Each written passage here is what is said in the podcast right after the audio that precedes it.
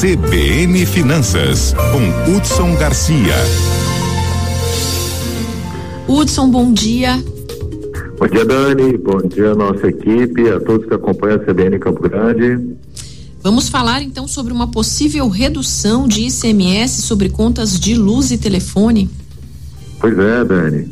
Ah, ontem, né, o, o Boletim Focus saiu com as previsões, principalmente de inflação, taxa Selic e câmbio, e a gente percebe o quanto ainda a previsão do próprio Banco Central aponta para uma inflação de dois dígitos, principalmente puxada pelo que a gente chama de preços administrados, e aí envolve conta de telefone, conta de energia elétrica, conta de combustível, e agora a gente se depara realmente com essa decisão do Supremo Tribunal Federal que exige né, uma equiparação do ICMS voltado para as contas de energia elétrica e também de, do de comunicações, ou seja, de telefonia.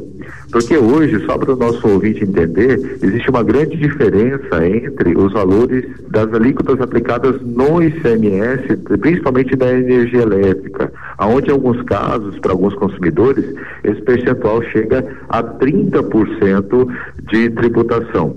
Com essa equiparação, todos os ICMS passariam a ter 17%, o que dá um impacto bastante significativo na conta de energia elétrica, principalmente para grandes demandantes como empresas ou mercados, aqueles que utilizam acima de mil quilowatts-horas por mês. Então, assim, o, o Supremo já está de olho nessas normativas ah, que tentam regular, regulamentar principalmente a cobrança de ICMS para o consumidor final. E isso, óbvio, né, sendo concluído, tem um fator negativo, que o impacto é bastante significativo para os estados. A gente está falando em uma estimativa de 20, uma perda de 26,7 bilhões de reais. Em compensação, torna a conta de energia elétrica mais barato, o que pode influenciar aí nesse PCA mais alto, principalmente para 2022, aonde a, a estimativa ainda é superar a meta de inflação determinada pelo governo federal. É uma uma luz no fim do túnel, pode-se dizer isso? Olha, é, é uma ajuda, vamos dizer assim, né? Uma ajuda para quem é consumidor final, mas não é muito bom para quem é governo, né?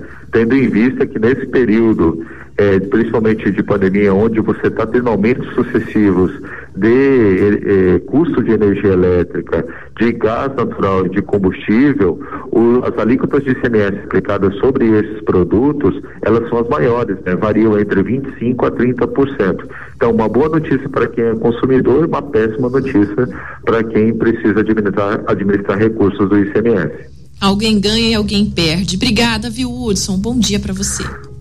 Muito obrigado, grande abraço, Dani, boa semana a todos.